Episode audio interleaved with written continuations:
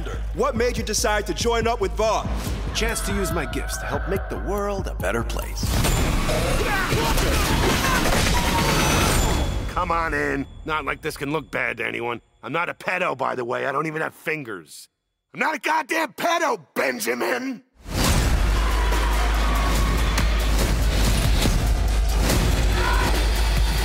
Oh, you guys really suck, huh? The idea is that the outer you will finally match the inner you. Picture the face you want to have, the life you want to have. Just rub that all over your face. Here we go. Fire! Bugging.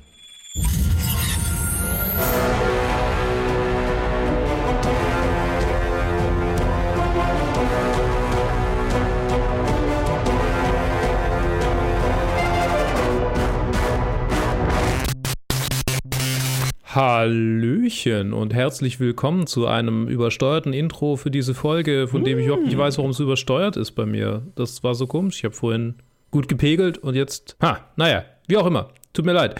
Hi, Joe. Schlimm, schlimm. Hi. Hi. Hi. Hi. Das muss ich sagen. Ganz, ganz noch kurz ein bisschen leiser drin, damit ich euch nicht ständig die Ohren kaputt mache hier. So, also, wir äh, haben die Reviews diese Woche und ich fange an mit einem Review über äh, The Boys Presents Diabolical oder im Original Diabolical. Nee, im Deutschen, sorry, die deutsche Variante davon ist Diabolical, des Titels. Hm, Cool. Ähm, wir mögen es, wir mögen es, wenn es äh, animierte Short Stories äh, basierend auf einem gemeinsamen Thema gibt, wie ihr vielleicht an meinem, an unseren Reviews zu Love, Death and Robots gemerkt habt. Bin ein Fan. Und hier wird das, was wir da mögen, zusammengesetzt mit etwas anderem, was wir mögen, nämlich The Boys. Und uh, ist es äh, genau, es ist eine ähm, animierte Anthologie verschiedener Animationsstudios, verschiedener Animationsmenschen Uh, auch unterschiedliche Stile, oder was? in, ja, genau, absolut unterschiedliche Stile. Jede äh, Folge ist von jemand anderem. Eine ist auch von Justin Roiland, eine ist von. Moment, ich gehe das mal alles durch hier. Das, ähm, Ich bin plötzlich so viel interessiert. Also, das wusste ich tatsächlich nicht. Das finde ich cool. Tja, vielleicht, äh, vielleicht hätten wir doch warten sollen, wa? okay. Ähm, die erste Folge ist tatsächlich nicht von Justin Roiland. Hä, die, hab, die wollte ich doch gerade aufmachen. So.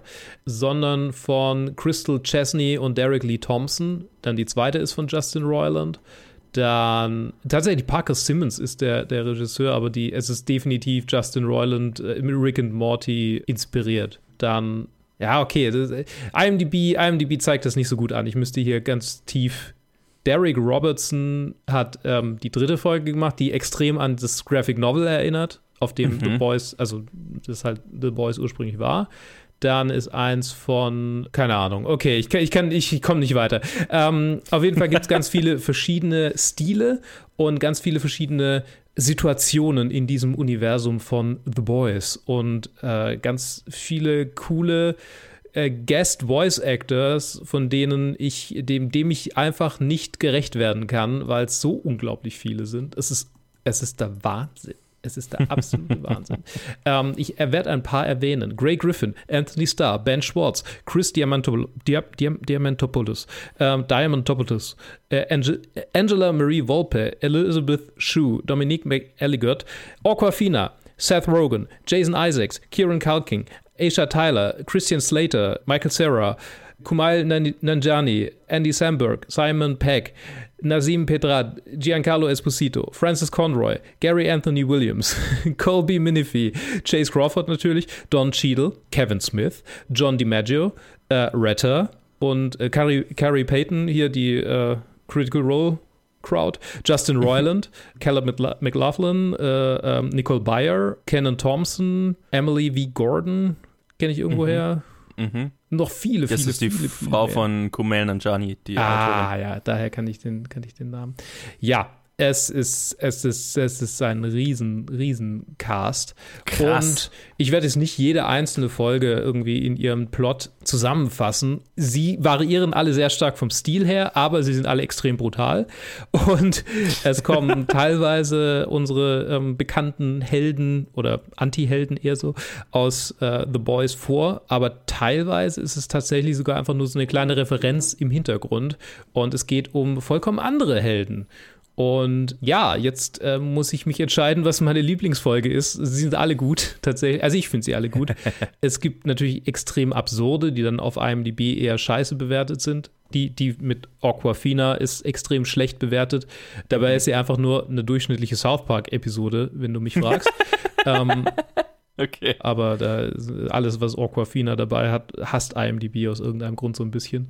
Habe ich, hab ich gemerkt. Es Ja, ist, glaube ich, okay. ihre Stimme, wenn sie als Voice Actress dabei ist. Okay, Und okay. Äh, die bestbewerteten Folgen sind natürlich diejenigen, bei denen dann Homelander richtig fett äh, im Mittelpunkt steht. Und das ist quasi, also die letzte Folge ist tatsächlich die, die kanontechnisch noch am meisten Sinn macht oder am meisten integriert ist, weil es einfach die Backstory von Homelander ist, wie er quasi an den Punkt kam, an dem er jetzt ist. Mm, okay. Und ähm, ja, die fand ich tatsächlich gar nicht mal so gut. Die beste fand ich die vorletzte. Da geht es um ein koreanisches altes Ehepaar, also koreanisch-amerikanisches altes Ehepaar. Und die Frau hat Krebs und ihr Mann ist Hausmeister bei Ward und klaut dann eine, eine Badge, ähm, hier, wie heißt äh, äh, Äh, von dem, von dem Shit. ja, Superhelden-Serum. Ähm, Ja, genau. Compound V. Ja. Äh, schie- äh, klaut eine Badge Compound V. Und es ist extrem emotional und super badass. okay. Und ja, also, ja, sehr kurz und es ist genau das, was so ein Kurzfilm sein muss. Die anderen sind auch wirklich gut. Es gibt keinen, den ich nicht mochte. Ich kann die Serie rundum allen empfehlen, die kein Problem mit Cartoon Violence haben, von der es hier genug gibt. Und die The Boys mochten, weil ich glaube, wenn man The Boys nicht gesehen hat, dann versteht man viele Anspielungen hier nicht so sehr. Ähm, tatsächlich tauchen The Boys in ihrer Graphic Novel-Variante auch auf. Da spricht dann Simon Peck, Huey, was ich sehr lustig finde. Okay, das ist, ja. Und passt. Jason Isaacs äh, spricht Butcher und ich finde, er macht einen sehr guten Job darin. Geil. Genau. So, das war The Boys Diabolical Presents, Entschuldigung, The Boys Presents Diabolical. Empfehlung von mir. Guckt es euch an. Dauert nicht lang, vielleicht eine Stunde. Oh, insgesamt. Ja, ich würde sagen, ja, wahrscheinlich ein bisschen mehr. Vielleicht anderthalb maximal. Okay, krass. Ja, gut, das ist ja ein Snack. Auf jeden Fall. Ein Snack von einer Serie. Okay, ja, vielleicht, mhm, ja, mhm, ich, ich glaube, mhm, schmackhaft gemacht. Also, diese Anthologie, also das ist ja quasi Love, Death and Robots im Boys-Universum. Das ist schon, das ist schon ein Pitch, der mir, der mir zusagt. Es ist, es ist halt schon, es, es haut schon rein. Also, ja, ja, ja, das ist, ja. Ja, ja mal, mal schauen, mal schauen, mal schauen. Klingt, Okay. klingt interessant. Alright. Dann äh, würde ich sagen, machen wir doch aber weiter mit einem Film. Maman, wo war deine Hütte? Im Wald, gleich da hinten. Macht es dich traurig, hier zu sein? Eigentlich mochte ich dieses Zimmer. Ich bin auch traurig. Sie wollte heute früh fahren. Wir fanden beide, dass es so besser ist. Ich habe eine Aufgabe für dich. Der Schrank im Flur. Dann sind wir schnell fertig und wieder bei ihr.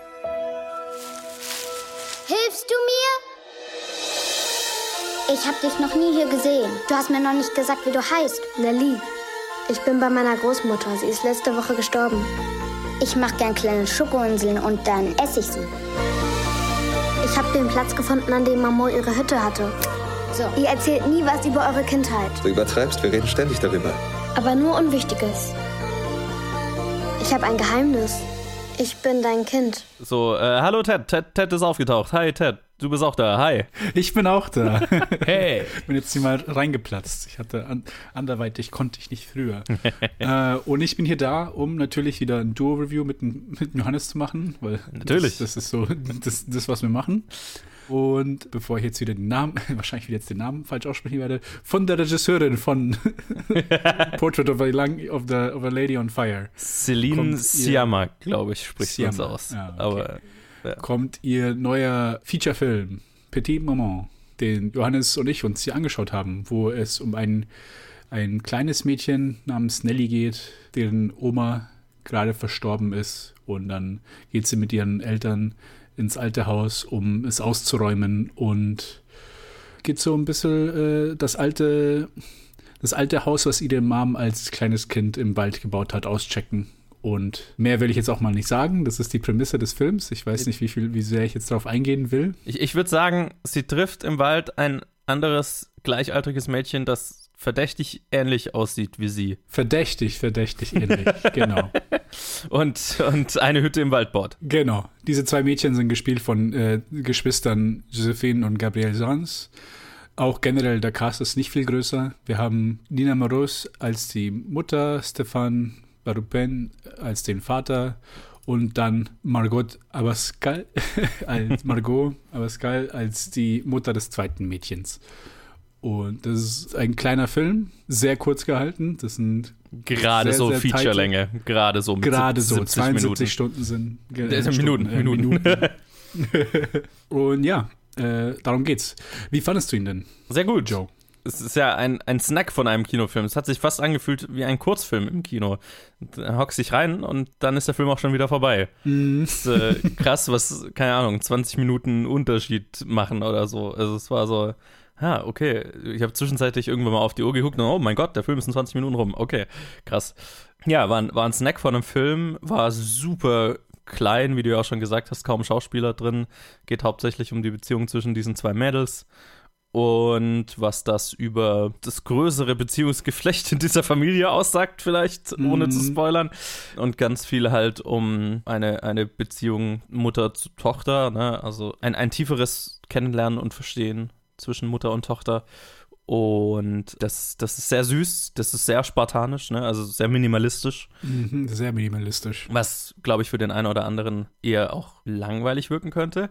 Ich habe mir jetzt gerade heute auch noch Celine, ein, ein, einen anderen von, einen Film von Celine Sciamma angeschaut, weil ich äh, dann so festgestellt habe, wo ich mir ihre so Filmografie durchgegangen bin, hm, Portrait of a Lady on Fire ist irgendwie so ein Outlier darin, dass es nicht um ein Kind geht, weil alle ihre anderen Filme so gefühlt haben Kinder als Protagonisten. Ah, okay. Und ich habe mir Tomboy angeschaut, wo es um ein junges Mädel geht, die sehr, sehr aussieht, bewusst wie ein Junge und sich dann, als sie in eine neue Umgebung zieht, als Junge ausgibt. So, dann, ne, also geht es um ihre Transidentität und so weiter. Und weil ich war so fasziniert von der Schauspielleistung von diesen zwei Mädels in diesem Film hier, die Mhm. sehr, sehr gut ist und sehr natürlich rüberkommt. Ne? Also ich, es ist ja schon irgendwie eine Kunst, Kinder als Regisseur in natürlich rüberkommen zu lassen, eine natürliche Performance zu entlocken. Äh, erstmal Kinder zu finden, die so ein spielerisches, schauspielerisches Talent mit sich bringen und dann, ja, das, das eine natürliche Atmosphäre am Set zu schaffen und so weiter, ist halt nicht so einfach. Und deswegen war ich da ziemlich beeindruckt und dann auch von dem anderen Film, den ich jetzt heute noch von ihr angeschaut habe, fast noch mehr beeindruckt. Und die Geschichte ist sehr bewegend, aber halt auf einem sehr minimalen Level, ne? Also es ist, Mm, es, ja, es, ja. es pa passiert nicht viel, aber es trifft, aber das sagt sehr viel mehr aus über was Größeres. Blöd gesagt. Und ähm, das hat mich emotional schon, schon gepackt. Er hat mich jetzt nicht so umgehauen wie, glaube ich, viele andere. Also, ich weiß jetzt nicht, ob er so Bestenlistencharakter hat, aber als emotionaler, süßer kleiner Snack von einem äh, äh, Drama fand ich ihn ziemlich gut. Wie ging's dir? Ich war tatsächlich, ich würde mal sagen, umgehauen ist, ist, ein, ist das falsche Wort. aber, äh, aber mich hat er schon sehr, sehr berührt, Mhm. der Film. Und ich weiß nicht, ob es auch irgendwie daran liegt, so in, in was für einer Lage ich zurzeit bin, aber irgendwie hat er mich halt einfach getroffen. Und ich war, also es war, ich war, wirklich- ich war wie verzaubert. Und ob, obwohl er auch so minimalistisch ist. Und ich glaube, vieles halt hier ist halt, was halt nicht gesagt wird oder Mhm. was nicht, also so die, die Implikationen, die halt alle im Hintergrund stehen von dem, was man halt sieht, weil äh, ich wir wollen ja nicht spoilern, aber es wird eigentlich relativ schnell klar, um was für eine Geschichte es sich handelt. Mhm, und der Film spricht ja auch, also Charaktere sprechen ja, es ja, auch und dann an. so, genau, relativ schnell wird es halt auch äh, explizit gesagt. Und ja, ich weiß nicht, also mich hat es angetan. Und äh, ich habe generell, ich habe mich gefreut, als ich mich dann da reingehockt habe, ich so, ah ja, der Film ist ja mega kurz. einfach so, irgendwie so diese, diese gesamte Package hat, hat, hat, hat mir, hat es mir einfach so sehr angetan. Mhm. Und äh, bei mir ist er jetzt zum Beispiel, ich habe ja, ich habe jetzt mir endlich mal so eine Liste angesetzt für, um das, um das Jahr zu tracken. Nice. Und da ist er jetzt äh, allen voran für mich. Und ich Okay. kann mir auch gut vorstellen, dass er, dass er für eine Weile auch auf, auf der Nummer 1 bleiben wird, je nachdem, was dieses Jahr noch so rauskommt. Aber ja, äh, es ist halt irgendwas, was mich halt da gepackt hat. Es ist sehr, es ist sehr, dadurch, dass es halt so minimal gehalten wird, ist es halt so ein, ich würde nicht sagen Hit or Miss, aber wenn es dich packt, dann, dann bist du halt, dann ist man halt wirklich, wirklich drin. Und ich glaube, für alle anderen, ich glaube, niemand wird jetzt in diesen Film gehen. Ich, ich könnte es schon sehen, dass vielleicht jemand ihn ein bisschen langweilig findet, aber ich glaube, für die meisten Leute, die zumindest die Filmmacherin davor schon kennen und so ungefähr mhm. wissen, auf was sie sich einlassen, der Film wird ihnen gefallen. Von, von der Seite aus ist es auch für mich eine, äh, für alle Leute, die irgendwie Portrait of the Lady on Fire auch sehr gute Erinnerungen haben und als einen sehr guten Film in Erinnerung haben, kann ich diesen Film auch nur empfehlen. Natürlich ist es eine, wie du gesagt hast, ich, ich, ich, ich wusste es nicht, aber ja, es sind, sie unterscheiden sich. Das ist jetzt nicht irgendwie so eine Charakterstudie, wie sie halt bei Portrait of the Lady on Fire ist, wo man halt mit diesen zwei Frauen denen folgt und halt auch wirklich dann lernt, äh, in welch, was für Situationen sie sind, weil das auch dann mehr ein Period Piece, das hier ist sehr, äh, sehr viel aktueller oder zumindest es ist so ein bisschen ambiguös, in, in welcher Zeit man sich befindet. So ein bisschen mhm. wahrscheinlich so um die 2000er, würde ich sagen. Stimmt, es wird nicht so klar angesprochen. Das ist richtig. Es ja. fühlt sich einfach sehr auch wie so ein kurzes Fairy Tale an. Ja, also ja, ja, das, ja, ja. So, so ein Fairy Tale, das halt von, das einem ein, ein so ein Mädchen halt erzählt werden kann, so von ja. was halt so passiert ist. Äh, in, in, in, mit, mit, mit sogar fast einer Moral, aber ich will es auch nicht wirklich sagen. Also, das ist, das, hier wird jetzt auch nicht irgendwie eine Message rausgebracht. Es ist halt, äh, es, ist, es ist klar, worum es geht. Und mich hat er halt am Ende sehr berührt. Ja, ich, ich das ist, glaube ich, was, was ich, äh, genau, was man, glaube ich, sagen sollte. Ähm, es ist Portrait of a Lady on Fire war so irgendwie so eine epische Liebesgeschichte, auch sehr minimalistisch und so weiter, erzählt jetzt aber halt schon eine epische Liebesgeschichte und halt Tomboy, den ich jetzt angeschaut habe, ne, da geht es um ein Transkind, das irgendwie Identitätsfindung betreibt und so weiter. Also auch so eine klare, größere Geschichte, die da erzählt wird. Und das hat das jetzt hier nicht so wirklich. Also ich habe das Gefühl, okay, hier muss man so ein bisschen, na graben ist vielleicht der falsche Ausdruck, aber man muss ein bisschen sich Gedanken drüber machen. Sonst ist es halt eine sehr kleine Geschichte von einem Kind, mhm, das mit einem, ja, vom kleinen ja. Mädel, das mit einem anderen kleinen Mädel sich anfreundet und dann stellt sich halt was Bestimmtes raus. Aber das hat jetzt nicht ja, es hat krasse, das ist kein Impact oder so. Also man ist nicht geschockt oder irgendwie. keine ja. krasse emotionale Auswirkung, sondern es ist halt, ah ja, okay. Das ist jetzt so. ja, genau. Okay, das bedeutet das. Ah, alles klar. Und dann muss man halt, da kann man sich drüber hinterher Gedanken machen, okay, was, was, was, was, was sollte das jetzt? Ne? Was ist irgendwie die größere Geschichte, die erzählt wird? Ist nicht so offensichtlich, ist auch nicht so klar. Ich weiß auch gar nicht, ob es klar sein muss oder sein soll. Aber selbst auf der Oberfläche als halt, dann ist es halt, wie du ja gesagt hast, so ein süßes kleines Märchen. Mhm, also, mhm. es war fast, er hat so Fernsehfilmlänge ja auch von, ne, so, so, ja, genau, 60 bis genau. 70 Minuten. Ja, ist halt so ein nettes kleines Märchen. Und ja, und keine Ahnung, mich, ich habe es halt auf beiden, auf beiden Ebenen hat es mir einfach sehr es, mhm. es, hat mich sehr angetan, aber auch ohne, ohne den hat, hat, mir, hat er mir sehr gefallen. Und diese 72 Minuten ist halt einfach auch eine, so, eine, so eine erfrischende Zeit.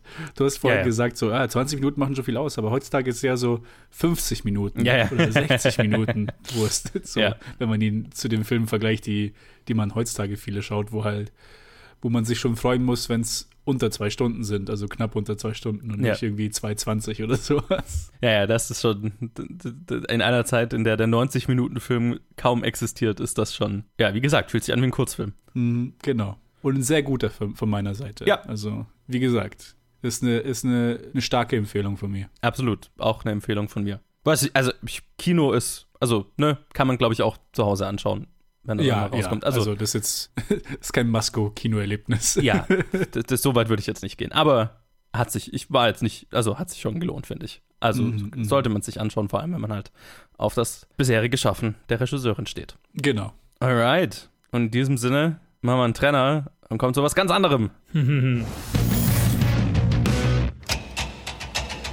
was ist das? Spul einfach vor.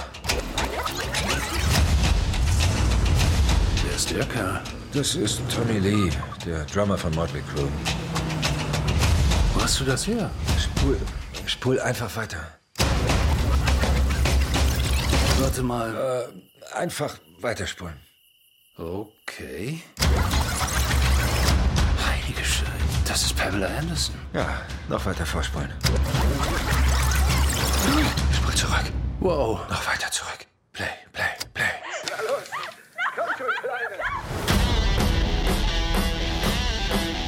So privat.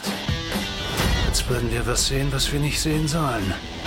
Und genau das macht es so scharf. Wenn das veröffentlicht wird.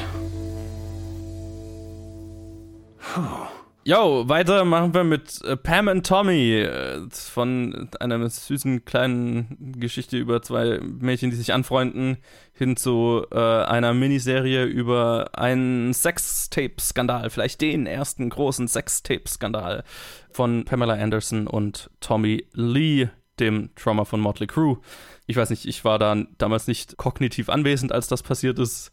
ich, ich habe mich da, ich hatte das jetzt nicht im Kopf, aber äh, der eine, also jemand, der vielleicht ein bisschen früher geboren ist als wir, wird sich vielleicht daran erinnern, als das passiert ist. Äh, hier ist es auf jeden Fall eine Miniserie produziert von äh, Seth Rogans Produktionsfirma, die extrem viel, also was einen Erfolgdreh haben und was für interessante die Projekte machen, das muss man auch mal erwähnen, glaube ich. Also es überrascht mich immer wieder. Seth Rogen spielt hier auch mit. Äh, welche Rolle erwähne ich gleich, aber vor allem ganz, ganz äh, zentral spielen Lily James und Sebastian Stan, Pamela Anderson und Tommy Lee.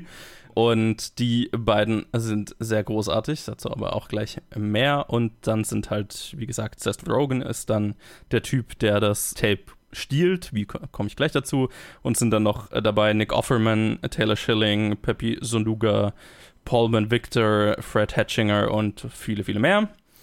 Und äh, ja, es erzählt die Geschichte. Es switcht so ein bisschen die, die Erzählperspektiven, was ich sehr erfolgreich fand. Also es fängt an mit Seth Rogans Charakter, der ein Handwerker ist, der im Haus von Tommy Lee arbeitet. Die, die bauen ein, ein Love Nest quasi für ihn und ja, werden ziemlich, ziemlich beschissen behandelt von, ihn, äh, von ihm. Also die Serie startet definitiv mit Tommy Lee ist ein ganz schönes Arschloch. und äh, nachdem Seth Rogen sich mit ihm halt so ein bisschen anlegt, ähm, beschließt er halt Seth Rogen zu feuern und weigert sich ihm die Tage zu bezahlen, die er schon gearbeitet hat und auch die ganzen Materialien nicht zu bezahlen, die er investiert hat. Also schuldet ihm irgendwie 10.000, 15.000 Dollar, die er sich weigert, ihm zu bezahlen. Und äh, Seth Rogen ist halt so ein Typ, der so ein bisschen, also spielt einen Charakter, der so, naja, halt so ein Typ, auf den das Leben halt immer mal äh, einen Tritt verpasst, so, ne? Also äh, einer, der so das Gefühl hat, okay, er kommt einfach nicht voran und jeder behandelt ihn nur scheiße und er ist, er ist irgendwie so down in the dumps und beschließt dann, nein, not today, ich räche mich und bricht in Tommy Lees Haus ein, eines Nacht, ein, in einer Nacht und klaut einen Safe, von dem er weiß, dass dieser in der Garage steht. Und er macht diesen Safe auf und da ist natürlich Kohle drin, ein paar vergoldete Waffen und so weiter, so crazy shit, den Tommy Lee halt rumliegen hat und ein mysteriöses Videotape. Er hat einen Onkel, der in der Pornoindustrie arbeitet und da geht er hin, weil er halt sehen will, was auf dem Tape drauf ist. Und der hat halt solche Tape-Player, so spezielle, um das abzuspielen. Und sie entdecken, das ist ein, ein privates Video von den beiden, ne, im Urlaub und so weiter, inklusive halt ein, ein Sextape, wo sie sich halt äh, gefilmt haben. Und dann glaubt er darin halt, okay, der Typ schuldet mir irgendwie 15.000, 20.000 Dollar so bezahlt er mich sozusagen. Ich räche mich gleichzeitig und werde auch noch bezahlt. Ich schaue, dass ich das Ding verkauft kriege. Und dann geht es halt so ne, in den ersten paar Episoden drum, da versuchen sie es erst bei so ne, den, den üblichen Porno-Vertreibern, die halt alle damit nichts anfangen wollen, weil sie alle nicht verklagt werden wollen. Und dann äh, die Krux ist halt, dass das Internet sehr jung ist zu der Zeit und dass sie irgendwann auf die, dass äh, äh, Seth Rogen irgendwann auf die Idee kommt, ey, wir könnten eine Website aufmachen wo wir quasi das äh, Tape zum Verkauf anbieten und dann schicken uns Leute quasi Bargeld per Brief und dann schicken wir ein Tape zurück. Simpel. Uh. Also so das, das erste Mal, wo das Internet für sowas verwendet wurde.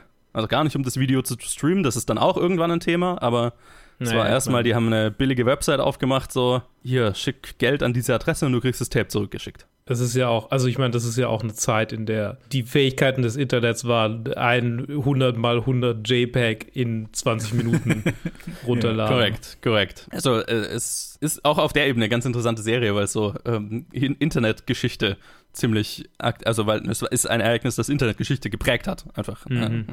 Absolut. Ja, und dann machen die sich halt dran, leihen sich auch noch Kohle von einem Mafioso, was so, ne, um die Produktion zu starten und ja, fangen an, tonnenweise Kopien zu machen, das in Umlauf zu bringen und das wird ein Riesenskandal.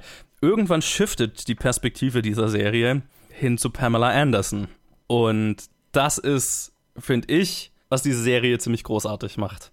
Weil du fängst an, das Ganze aus Seth Rogans Perspektive zu sehen und vor allem halt in dem Konflikt, den er mit Tommy Lee hat und ne, eine ernstzunehmende Auseinandersetzung und Tommy Lee ist ein Arschloch und schuldet ihm Geld und so weiter und man, man, man wünscht ihm irgendwie, dass es schafft, sich zu rächen und die Kohle zu bekommen, die ihm zusteht und so weiter. Und irgendwann beschließt die Serie, okay, so, und jetzt reden wir über die Person, die mit der ganzen Sache nichts zu tun hat, aber am meisten daran Schaden nimmt letztlich. Hm. Und ähm, das Pamela Anderson gespielt von Lily James, die das absolute Highlight dieser Serie ist. Und wo es dann eben darum geht, wenn dann, wo das dann langsam öffentlich, öffentliches Aufsehen erregt und was das mit ihrer Karriere macht und mit ihrem Image und dann wird es ziemlich dramatisch und ziemlich übel. Also richtig übel. Und ja, das, das hat, mir, hat mir mega gut gefallen. Lily James ist Oscar-würdig, würde man sagen, aber Emmy-würdig halt äh, in dem Fall.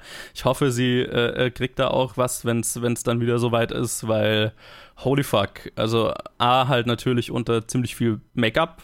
Und das ist das Interessante auch bei, bei Sebastian Stan, den ich hier auch sehr lobend erwähnen muss. Die beiden sind äh, unglaublich gut beide kaum wiederzuerkennen, ne, wenn man sie aus, aus Sachen, aus, aus vorherigen Sachen kennt. Bei Lily James natürlich auch das, das Make-up, das sie sehr anders aussehen lässt, aber bei Sebastian Stan auch einfach, weil er, weil er Tommy Lee unglaublich charismatisch verkörpert und, und sehr, sehr gut darin ist. Aber die Serie hat auch ganz schön viel Nacktheit.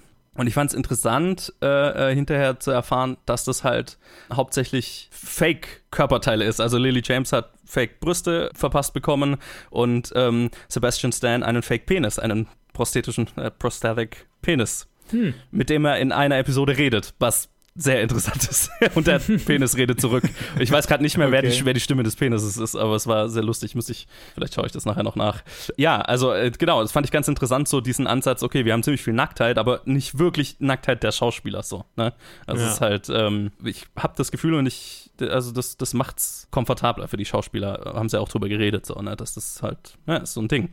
Und worum es letztlich in der Serie geht, ist natürlich das Frauenbild der damaligen Zeit oder Frauenbild auch heute generell und wie, ja, wie, wie mit sowas umgegangen wird. Ne? Also es ist ja nicht der, der letzte Celebrity äh, Sextape Leak, den wir, den es jemals gab.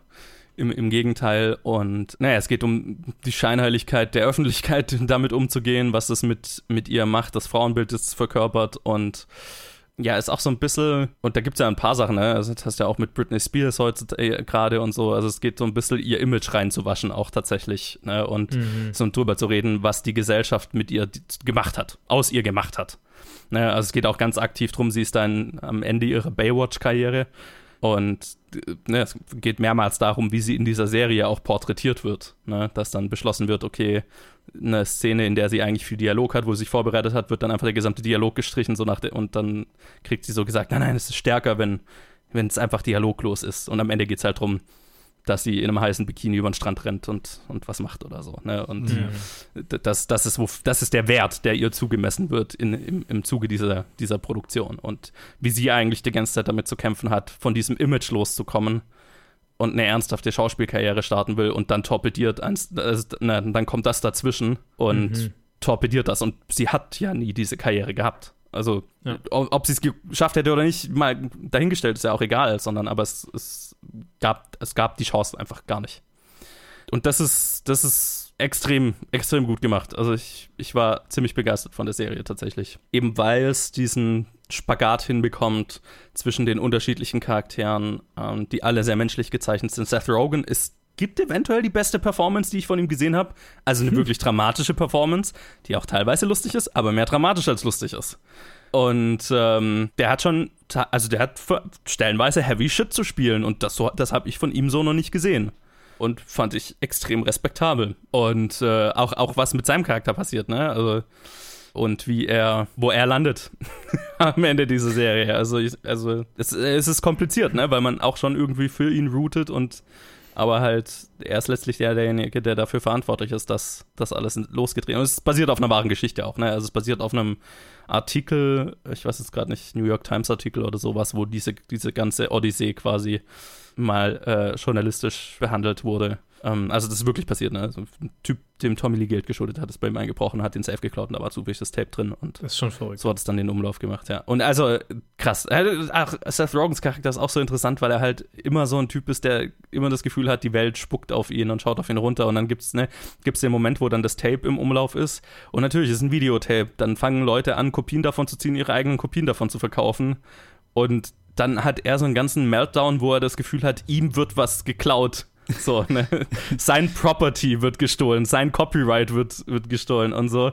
Und ja, also das, das böse Erwachen kommt mit der Zeit so, ne? Also der kriegt schon seine Comeuppance dafür, was er getan hat. Aber ja, komplizierte Charakter, Charaktere auch. Also die einzige pure Seele in, diese, in dieser Serie ist Pamela Anderson, ne? die wirklich einfach zu so einem Spielball wurde. Und es ist auch ganz viel das Thema natürlich auch, ne, wo dann Tommy Lee sich darüber beschwert, also ne, wo, wo sie fertig ist wegen dem, was, was das mit ihrer und ihrer Karriere macht. Und er dann sagt, ja, ja, aber mir geht's ja auch schlecht deswegen. Und dann, ne, so äh, geht's so drum, wie unterschiedlich die Sicht auf Männer, äh, auf ihn ist im Zuge dieses Tapes, wo er dann vielleicht sogar noch von einigen gefeiert wird, ne? dass er da mit äh, Pamela Anderson geschlafen hat und so.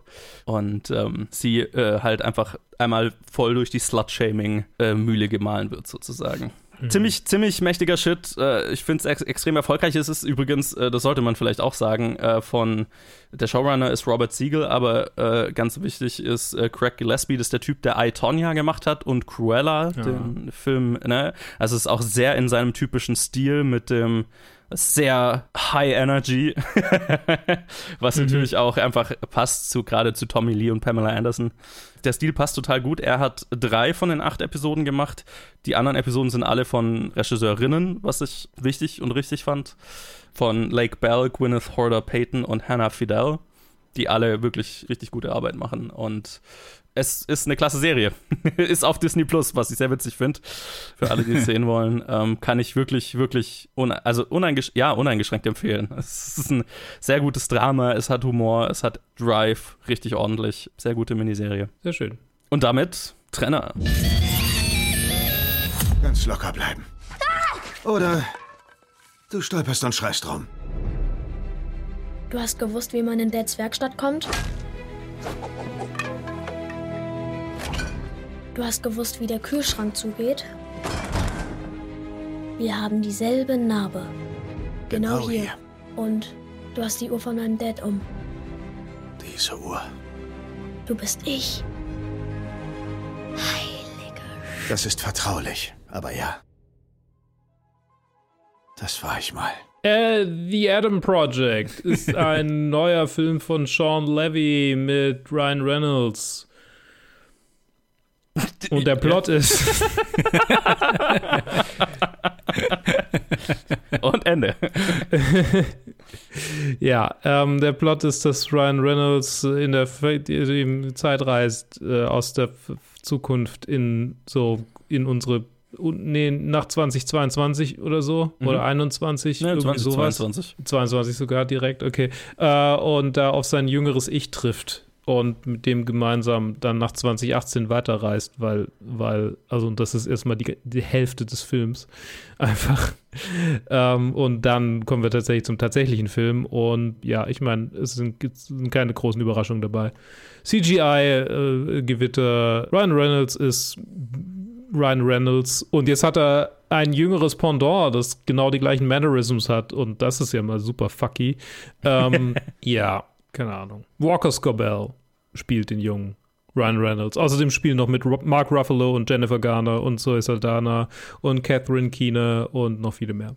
Joe, wie fandest du den Film denn? Boah, also es ist so, und das ist irgendwie schon Levys Spezialgebiet, der absolute Durchschnittsblockbuster. Ja. Das, das ist halt einfach, was er macht. Das war auch Free Guy schon irgendwie. Ja, das ist, das ist absoluter Durchschnitt, absolut Middle of the Road. Ryan Reynolds spielt sich selber. Ich habe ich jetzt, das sage ich jetzt einfach schon zum x Mal in so vielen Ryan Reynolds Projekten, die wir reviewed haben. Ich bin so ein bisschen müde von seinem Stück, weil er halt einfach gefühlt keinen anderen Ton anschlagen kann. Ich mochte, wenn er hier wirklich emotionale Beats zu spielen hat. Gibt eine Mhm. Szene in der Bar, die ich wirklich erfolgreich fand Ja, ja, die, stimmt. Die hat mich, die hat mich sehr berührt. Aber das ist halt so, naja, das ist mal da und dann kurz abgehandelt. Das ist nicht, worum es in dem Film eigentlich geht. Der Rest ist eine sehr, sehr, sehr klischeehafte Vater-Sohn-Geschichte. Und, und halt einfach, also die absolut weichgespülteste Hollywood-Variante, also inklusive äh, einem Familienhund, der ein Golden Retriever ist. Also es ist halt alles so, Mhm. äh, die, die typische Familien, Hollywood-Familienfilm 0815-Nummer mit einem Science-Fiction-Anstrich. Und der ist halt auch, naja, also ist eine nette Idee, aber ist der, die, das ganze Design ne, von Raumschiffen und so weiter ist sehr, es sticht jetzt nicht wirklich heraus, fand ich. Nee. Die Actionsequenzen sind da, weil sie da sein müssen. Äh, Bei mehreren habe ich mich gefragt, okay, also hat sich wirklich so angefühlt, okay, wir haben jetzt, wir hatten jetzt ein bisschen Charaktermomente, jetzt muss mal wieder was passieren.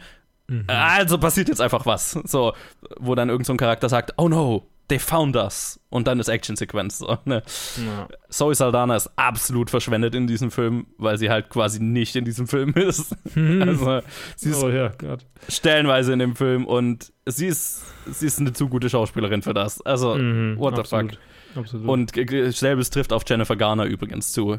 Beide einfach komplett verschwendete Charaktere, die beide so die, die, die Token weiblichen Charaktere sind, die Motivation für, die Haupt, für den Hauptcharakter liefern. Ich habe die ganze Zeit gedacht, wann, wann taucht denn Jennifer Garner endlich mal auf? So. Also Ja. so wirklich so. Also ich meine, ja, genau. Also, ne? wann, wann ist die Beziehung relevant? Ja. Sie ist relevant, indem gesagt wird, sie ist relevant. Aber Ja. die, Be- also außer diese Bar-Szenen, die Bar-Szene ist wirklich gut. Ja, die war, genau. Aber sonst war es einfach nur, sie, sie existiert. Ja, es ist, es ist Token, so ein bisschen Tokenism. Also genau das gleiche mit Zoe Saldana, ne? wo, wo gesagt wird, okay, die ist die Liebe seines Lebens. Und dann haben sie irgendwie eine, eine, eine Szene zusammen. und dann ist sie, ist sie weg und liefert Motivation für ihn. Das Kind war okay. Ich war nicht der größte Fan generell der Kinderdarsteller in diesem Film. Mhm. Fand das meiste, was hier von Kinderdarstellern gemacht wurde, sehr aufgesetzt. Und was der Kleine halt macht, also ne, nichts gegen ihn, aber es ist halt sehr eine, eine versuchte Imitation von Ryan Reynolds. Es hat mehr genervt, als das funktioniert hat. Für mich jetzt. Mhm. Weil es nervt mich ja bei Ryan Reynolds schon. Und wenn es dann, wenn es dann noch die nachgespielte Version davon ist, äh, Das ist, ja. ja, schwierig. Und dann gab es noch übrigens, das muss ich auch noch erwähnen, ganz, ganz viel, ganz furchtbares De-Aging. Holy fuck, war das richtig billig. Das, das muss ich auch noch an, ansprechen. Hm. Das Naja, fand ich das ist ganz, mir ganz gar nicht schlimm. so. Das ist mir gar nicht so. Da habe ich aber auch gar nicht so äh, geguckt. Tatsächlich. Ja, die, also, die, An die Antagonistin, ne, ist halt, er ist also, das, ja, dass ich die noch nicht erwähnt habe, ist, ja, okay, ist halt die 0815-Antagonistin, die, und der ihr jüngeres Selbst kommt halt hier und da vor und dann, das Verstehe, schaut schon verstehe. sehr, sehr Uncanny Valley schwach aus. Äh, okay. Ja, wie ging's dir? Ja, ähm, also eigentlich äh, habe ich schon alles gesagt, als ich die, also ich finde, aus meiner Sicht habe ich schon alles gesagt, als ich den Plot zusammengefasst habe, weil ich meine, so was soll ich dazu jetzt denken? So, es ist halt nicht, es ist nicht genug, als dass ich es hassen könnte, aber es ist halt so, es ist an dem Punkt, an dem, glaube ich, für viele Leute, die so zehn Jahre älter sind als ich, Adam Sandler-Filme sind. So, Mhm. ich respektiere, dass sie existieren. Aber ja, ich muss ja auch nicht gucken. Also, beziehungsweise ich habe ihn halt geguckt, weil es einfach war. So, weil es ist halt einfach irgendwie so was war, okay, er ist halt auf Netflix, er wird mir ganz oben angezeigt, ich gucke in unser Slack, ah ja, guck mal hier, bei den Reviews ist der mit drin. Ja, dann gucke ich mir den vielleicht an. Oh, Oh, hm, okay. Adam Sandler spielt mit und Sean Levy spielt für die Regie. Hm, Okay. Und genau das war quasi die.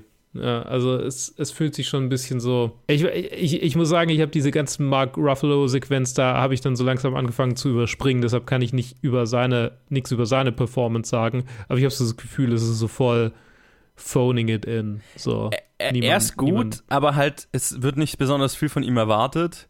Und wie Ja. gesagt, er, ist, er spielt den Vater von Ryan Reynolds, so viel kann man, glaube ich, sagen. Ähm, Mhm. Wie gesagt, diese ganze Vater-Sohn-Dynamik, es ist halt sowas, auf das Hollywood, also die, diese Art von Hollywood-Film sehr steht, so. ah. Mhm. Und es gibt einfach eine fucking Sequenz, wo sie dann alle im Wald stehen und Catch spielen. Und, ne, also sich einen Baseball zuwerfen, was so die aber das Klischeebild von einem Klischeebild einer amerikanischen Vater, gesunden Vater-Sohn-Beziehung ist. Und Ja. spätestens da hat mein Hirn einfach einen Switch umgelegt und ausgeschaltet. Also das ugh. und ja und der Golden Retriever rennt halt auch noch rum. Also uff, Ja. klischeehafter kannst du es einfach nicht machen. Absolut. Nee, es ist, es ist nicht, es ist nicht, es ist nicht wirklich gut. Nee. Ähm, Aber es ist halt auch nicht furchtbar, deswegen es ist so es ist halt die Definition von Durchschnitt. Aber das kann man nicht wirklich empfehlen, so meiner Meinung nach. nee, nee, überhaupt nicht. Ähm, außer, außer ihr habt wirklich, keine Ahnung, Zeit totzuschlagen. So, dann ist es, glaube ich, ganz okay. Das ist so ein Film, so, wenn so einer, den wahrscheinlich Teds Familie irgendwann mal anschmeißen wird, Ja. der aber nicht so furchtbar sein wird, wie die restlichen, die die oft anschmeißen, so deinen bisherigen Reviews nachzuurteilen. Ja, ja, ja. Kann ich, mir, kann ich mir sehr gut vorstellen, dass sie den schon gesehen haben und irgendwie das nächste Mal, wenn ich meinen Schwager besuche, ist das der Film, der im Hintergrund läuft. Sehr wahrscheinlich. Ja. Aber es ist halt der, wo, wenn man dann immer mal was mitkriegt von dem Film, dann muss man zumindest nicht kotzen. Ich, ich finde, das sollte der Film sich als unter oder so, als, so auf die DVD-Box äh, hinten drauf Ja, schreiben, genau. wenn er dann bei Rewe für 4,99 steht. Man muss nicht kotzen. Planet Ja. Film Geek. Muss man nicht direkt von kotzen. ja, genau. Ja, äh, wir reden jetzt über was anderes, worüber ich mehr Bock habe, worauf ich mehr Bock habe, glaube ich. Also zumindest, ich glaube, also Oh, ja, nee, warte, halt, ja, nee, erstmal kommt jemand anders mit was anderem. Ich möchte gerne ein Kind mit dir haben, Janis. Glaub mir. Aber ich weiß nicht, ob ich mir das derzeit erlauben kann. Es geht nicht darum, ob wir uns das erlauben können. Fakt ist, dass es schon da ist. Hab keine Angst. Alles wird gut gehen. Ich wohne bei meiner Mutter. Hallo, Süß. Kann ich sie sehen? Sie ist ein dunkler Typ, so wie du. Sie sieht von Tag zu Tag anders aus. Ich glaube, das Kind ist nicht von mir. Ich weiß nicht, was Anna über mich erzählt hat.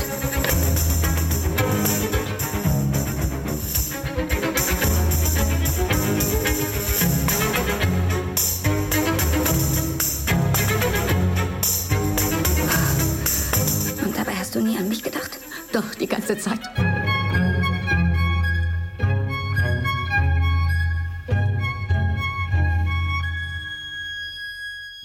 Erstmal rede ich noch über äh, Parallel Mothers, der neue Almodovar-Film Madres Paralelas im Original äh, mit Penelope Cruz, Milena Smith, Israel Elejalde und äh, so vielen anderen spanischen Namen, die ich nicht aussprechen kann. Und äh, es ist ein spanischer Film, also äh, Al ein Almodovar-Film halt, von, handelt von äh, zwei Frauen, die gleichzeitig schwanger sind zu Beginn des Films, äh, sich im, im Krankenhaus kennenlernen. Beide unverheiratet. Äh, Penelope Cruz spielt eine Frau, die eine stürmische Affäre mit einem Archäologen hatte, von dem sie dann plötzlich aus Versehen schwanger geworden ist.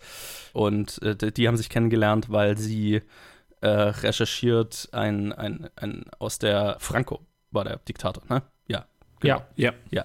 Äh, äh, aus der aus der Franco, aus der, aus der Faschisten, aus der, aus der Diktaturzeit ein Massengrab ausheben zu lassen, in dem Familienmitglieder von ihr vergraben sind. Ähm, und da hat sie den Typ halt kennengelernt, weil der sowas macht und ähm, die haben angebandelt und jetzt ist sie schwanger. So, weil das, diese, das muss ich noch erwähnen, weil dieses Grab, diese Aushebung, das ist so ein bisschen was, was auch Thema des Films ist, aber äh, so halb, kommen wir gleich dazu. Und die andere, gespielt von Milena Smith, ist, äh, ja, ist so ein bisschen ein Mystery am Anfang, oder sie sagt es auf jeden Fall nicht gleich raus, was der Hintergrund ihrer Schwangerschaft ist und das wird noch äh, relevant werden, das werde ich aber nicht spoilern. So, und dann, äh, ja, geben sie gleichzeitig, äh, ne, haben sie gleichzeitig ihre Geburt und ne, tauschen ihre Kontrakte aus und gehen ihrer Wege und ähm, irgendwann ja, genau. Pen Penelope Cruz äh, zieht halt dieses Kind alleine groß, hat mit dem Vater eigentlich nicht so wirklich äh, Kontakt, sieht den halt hier und da mal.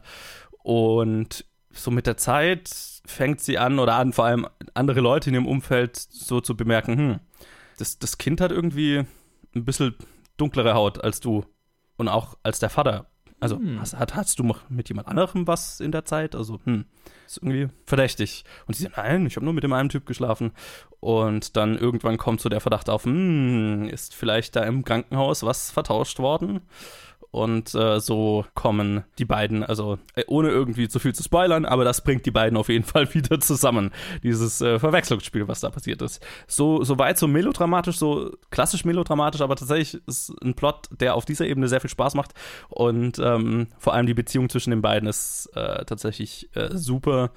Also Penelope Cruz ist fantastisch, Oscar nominiert in der Rolle und Milena Smith auch. Und ja, also das ist, das ist, was den Film, finde ich, wirklich gut macht, was den Film auch total trägt, ist die Beziehung zwischen den beiden und wo sich das hin entwickelt. Sie haben, die machen eine ganz schöne Reise durch miteinander, sagen wir mal so viel. Und mit den Irrungen und Wirrungen, die da äh, äh, noch passieren in dem Film. Es ist, sehr, es ist eine epische Storyline. Es gibt sehr viele, sehr viele Wendungen ähm, die ich alle eigentlich nicht vorwegnehmen will, weil ich hatte, ich wusste nichts. Ich wusste, es geht irgendwie Babyverwechslung im Krankenhaus oder sowas. Das ist, was ich über den Film wusste, als ich hier rein bin. Und es war gut, dass ich wenig wusste, weil das, ich hatte sehr viel Spaß damit. Ich hatte angesprochen, dass es eben noch so ein bisschen drunter liegend diese Ausgrabung und Vergangenheitsbewältigung äh, so ein bisschen so ein Thema ist das ist ein interessanter Aspekt des Films und es ist ein Aspekt, auf den sich der Film vor allem gegen Ende sehr stark fokussiert, wo der restliche, das, der melodramatische Beziehungsdurcheinander zwischen den ganzen Charakteren dann nicht mehr so relevant ist und der Film endet sehr stark in diesem Aufarbeitung von diesem Massaker, das da verübt wurde und, und der Nazi-Zeit, der, der Diktaturzeit mit einer, also mit einer ziemlich heavy Aussage, ne, und dann der, der Film endet auf einer thematisch da, ist aber halt irgendwie 75% Beziehungsmelodrama davor. Und so richtig wollte das für mich nicht zusammenpassen, diese, diese zwei Aspekte des Films, was ich so ein bisschen schade fand, weil ich beides eigentlich gut fand. Ich hatte das Gefühl, es sind zwei unterschiedliche Filme, aber tatsächlich deswegen, es war so, das war so ein bisschen unrund, ne? Das war eigentlich so, okay, der eine Film ist fertig und jetzt machen wir den anderen Film noch fertig. Also, mhm. äh, das spielt am Anfang des Films mal eine Rolle und dann am Ende des Films wieder eine Heavy-Rolle. Und ich habe mal, äh, ja, man hat halt das Gefühl, okay, das ist halt beides sehr, also das, das, gerade diese Vergangenheitsbewältigung ist was sehr Persönliches für Almodovar und da will er möglich drüber reden. Und ich weiß, dieses ähm, Verwechslungsspiel, das ist was, was er halt so im Fernsehen mal gesehen hat. Das basiert es auf auf, auf einer wahren Geschichte, nur insofern, als dass er so einen Fall halt mal im Fernsehen gesehen hat und es interessant fand. Und dann, ja, man hat schon das Gefühl, halt diese zwei Aspekte, die ihn interessiert haben, irgendwie zusammengebracht hat, aber naja, zu 100% hat diese Verwebung für mich nicht geklickt. Nichtsdestotrotz hatte ich sehr viel Spaß mit dem Film und es liegt vor allem an den zwei Hauptperformances, Penelope Cruz und Melina Smith, aber auch der ganze Supporting Cast. Äh, ist super. Auch äh, hier, ich weiß gar nicht, wer, wer irgendwie eine, ich glaube, Rossi De Palma spielt die Mutter von Milena Smiths Charakter, die eine Schauspielerin ist, die ähm, schon ein bisschen ein älteres Semester ist, aber und nie so wirklich den, die erfolgreiche Karriere als Schauspielerin hatte, aber dann eventuell doch eine Chance hat, dass da noch was draus wird, aber dafür ihre Tochter ignoriert und vor allem auch ihre frisch geborene Enkeltochter. Nein, also sehr viel Familienbeziehungen, Liebesbeziehungen unterschiedlicher Art, die hier verwoben werden. Wie gesagt, es hat sehr melodramatisch, aber ich finde es sehr erfolgreich gespielt und vor allem inszeniert, also stilistisch. Ich habe nicht so viel von Almodovar gesehen, es ist so ein bisschen ein Blindspot bei mir. Alles, was ich von ihm bisher gesehen habe, hat mir sehr gut gefallen. Das ist eine Filmografie, in die ich definitiv tiefer einsteigen möchte. Aber stilistisch gefallen mir die Filme, die ich von ihm bisher gesehen habe, sehr gut. Und das hat mir auch hier Spaß gemacht. Der Score ist fantastisch, nicht umsonst Oscar nominiert und einer, den ich in letzter Zeit so ein bisschen rauf und runter gehört habe. Ist eine klare Empfehlung von meiner Seite, weil das merkwürdige Verweben von zwei sehr unterschiedlichen Themen hat mich jetzt nicht davon abgehalten, den Film sehr gut zu finden. Es war halt so ein bisschen weird. Nice, dann werde ich mir den sicher anschauen. ja, lohnt sich, auf jeden Fall. Und damit letzter Trenner. May May, Frühstück ist fertig.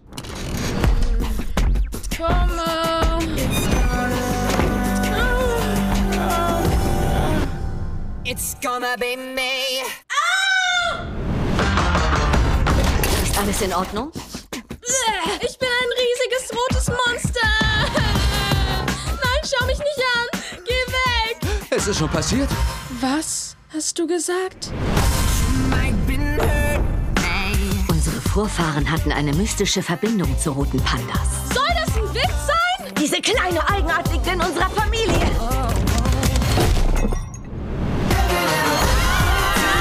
Du bist so süß. Verrückt. Du bist echt voll flauschig. Ich bin ein Freak. Wir haben dich lieb, May. Du bist unsere Freundin.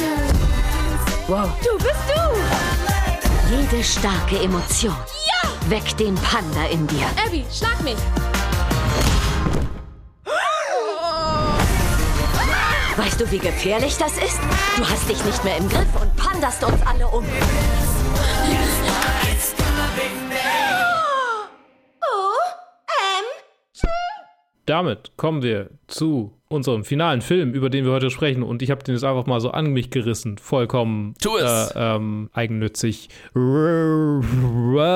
Rot? Turning Red? Äh, Der neue Pixar-Film von Domi Shi mit äh, Rosalie Jiang, äh, Sandra Oh, Ava Morse, äh, Hien Park, Maitreyi äh, Ramakrishnan, Orion Lee, äh, Wai Ching Ho und so weiter, viele, viele, viele, viele, viele mehr. Ein äh, Film über äh, eine Coming-of-Age, so halb Pubertätsgeschichte über ein äh, Mädchen, das äh, 13 Jahre alt ist, 14, 13, sowas in der Richtung. 13 wird 13 gesagt.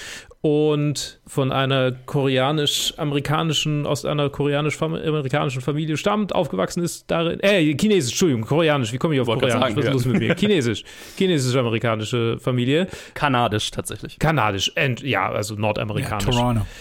genau, sie sind in Toronto.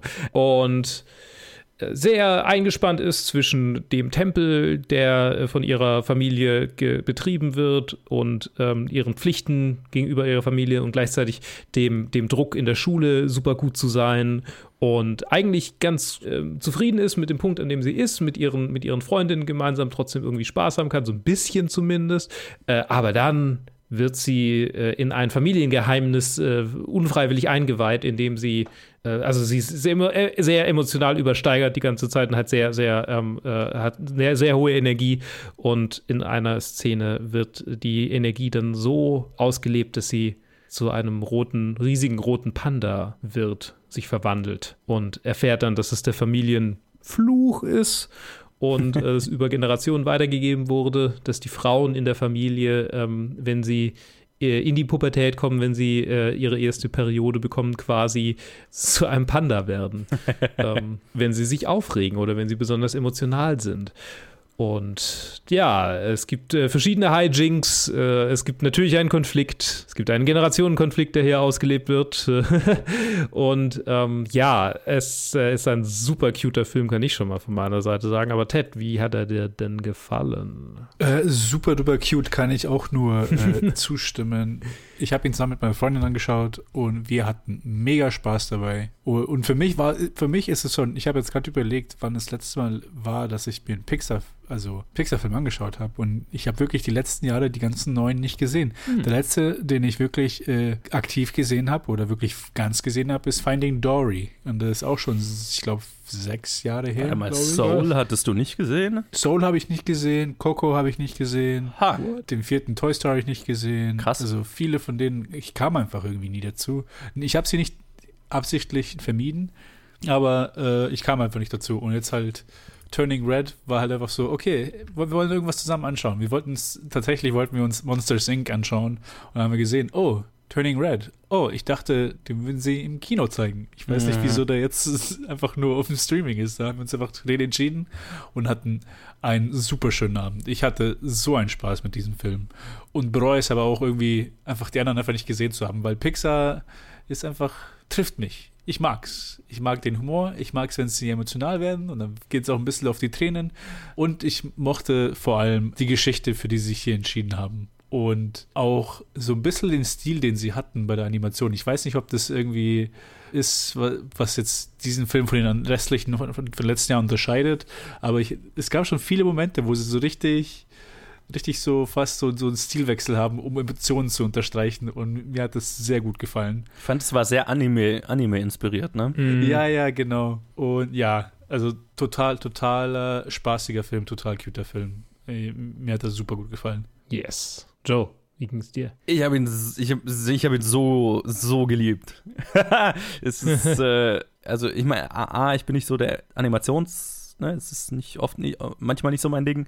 Und ähm, ich war nicht der größte Fan der letzten paar Pixar, also Coco war auch sehr gut, aber so, so die letzten paar Pixar und Disney Animationsfilme, also auch die, die jetzt dann letztes Jahr und dieses Jahr und so rauskamen, habe ich alle nicht so umgehauen und umso begeisterter war ich von, von dem hier.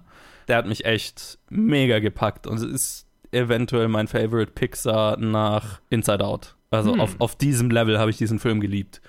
Ich fand den Animationsstil Hammer. Also gerade auch die, ne, diese Anime-Einflüsse und für Pixar ja schon sehr überzeichneten Elemente, die teilweise drin waren. Äh, ich, ich fand das Charakterdesign klasse. Ich finde es auch interessant, dass Pixar und Disney-Animationen auch sich jetzt einfach, ne, dass sie so einen so einen Weg gefunden haben, menschliche Charaktere zu zeigen. Also ich meine, der Grund, warum Pixar jahrelang immer, keine Ahnung, anthropomorphe Spielzeuge oder sowas ge äh, gemacht haben, ist halt einfach, dass äh, äh, Menschen zu animieren halt schnell, sehr schnell sehr uncanny und weird aussieht. Und ich fand, Mhm.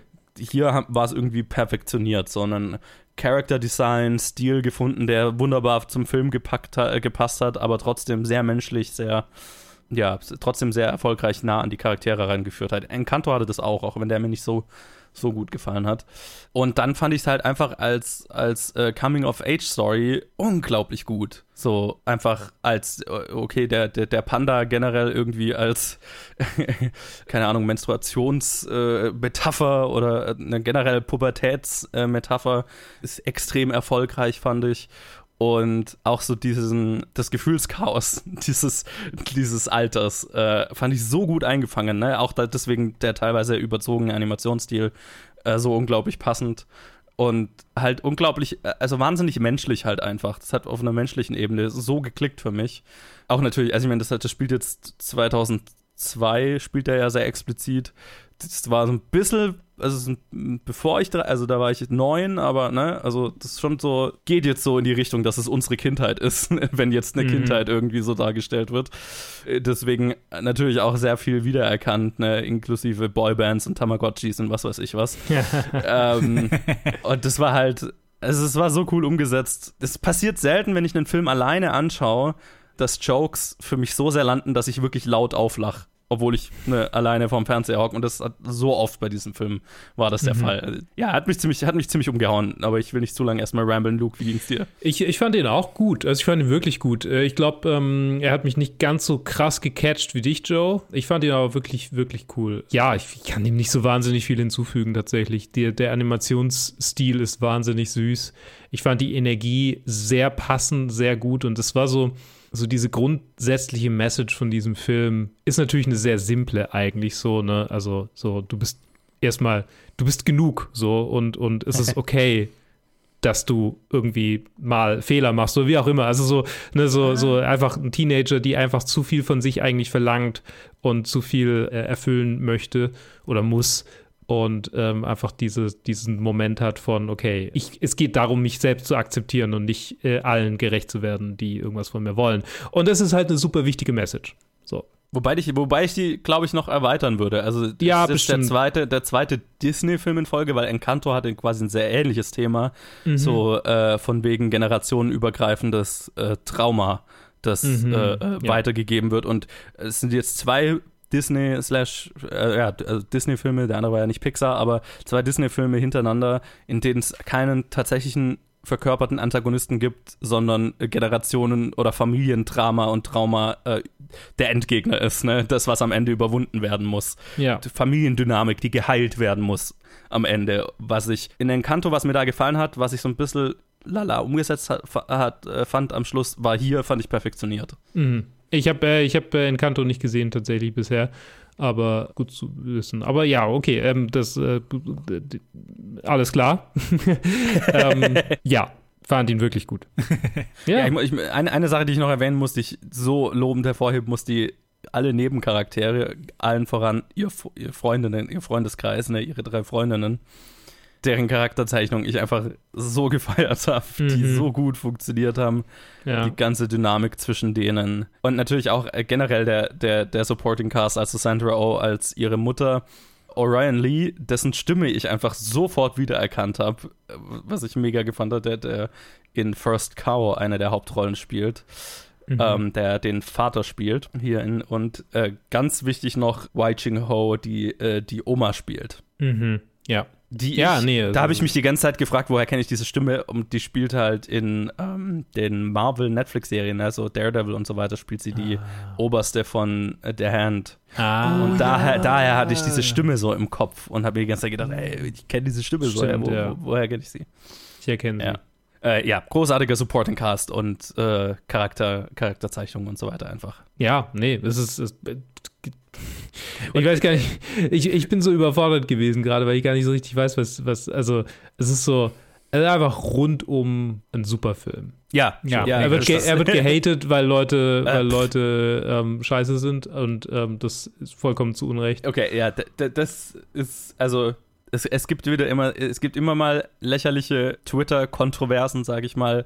Die um diesen Film ist schon Ja, es, äh, auf einem, auf einem sehr, also es gibt zwei Kontroversen um diesen Film, die sehr speziell sind. Nämlich einmal gab es halt so eine super, super, super dumme Kritik halt einfach von einem Kritiker von Slash-Filmen, der so irgendwie geschrieben hat, ja, dadurch, dass der Film so eine super spezifische Ausgangslage hat, so eine Community hat, ne, spezifisch die asiatisch-kanadische Community in Toronto, ist der Film halt nur für diese Community gemacht und das fiel mir dann schwer, da irgendwie reinzukommen und deswegen fand ich es wahnsinnig anstrengend.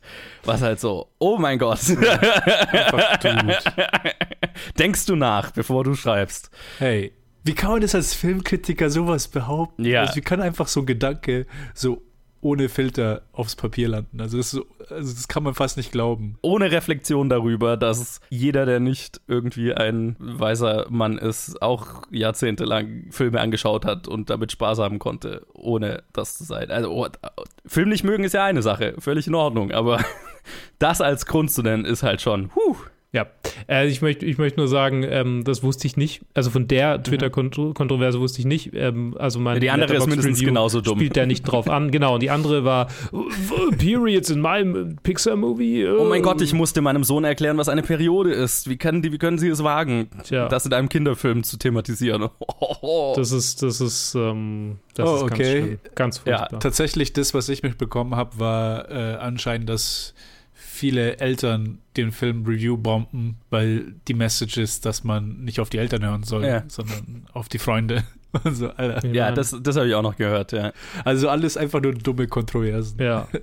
Von allen Seiten. Also, hier hört ihr es als erstes von Internet-Reviewern, hört nicht auf Internet-Reviewer. Ja, hört auch nicht auf uns, sondern schaut den Film selber an und Ganz dann genau.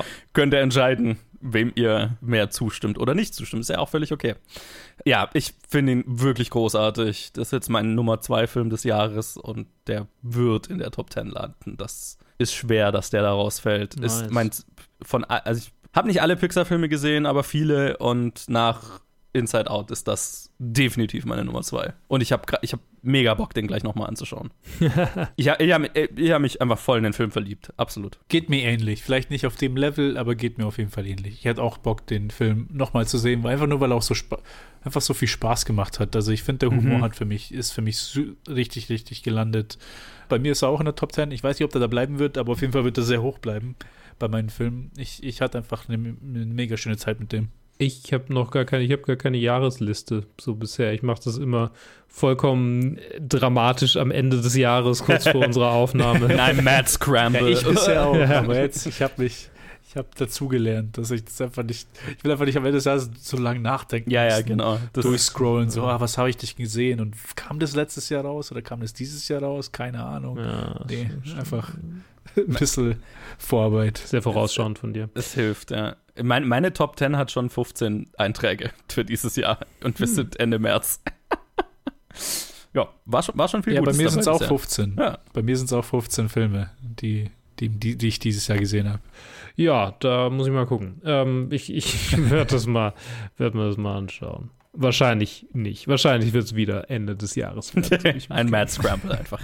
ja, immer, immer. No problem. Jo, aber ich würde sagen, das, das war's diese Woche. Das waren die Reviews. Das waren die Reviews für diese Woche. Mhm. Und wir hören uns das nächste Mal, wenn wir. Das kommt jetzt direkt danach raus, ne?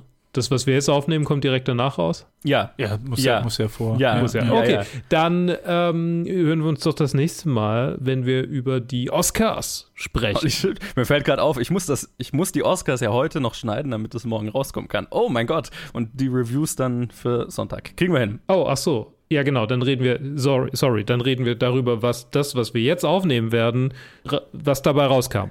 Ja, so. Und dann So. reden wir ja dann nach diesen Reviews, das nächste, Dann was rauskommt, mal. ist dann das Oscar-Wrap-Up. Genau, Ding. also reden wir nochmal über die Oscars. Also Viele Oscars. Ihr, ihr, ihr, ihr kriegt gar nicht genug von den Oscars. Holy shit. Ihr könnt gar nicht, also ja, ja. Ähm, cool. Das, Gott, was ist los mit mir? Dann wünsche ich euch doch eine, schöne Zeit bis dahin. Falls ihr irgendwas davon gesehen habt, lasst es uns wissen. Wir sind auf Facebook, Twitter oder Instagram oder auch per E-Mail zu erreichen unter planetfilmgeek at gmail.com. Steht auch alles unten in den Notes. Lasst uns Jawohl, auch ja. eine gute Bewertung da. Wenn, wenn nicht, dann nicht. Und äh, bis zum nächsten Mal. Bis Tschüss. dann. Tschüss.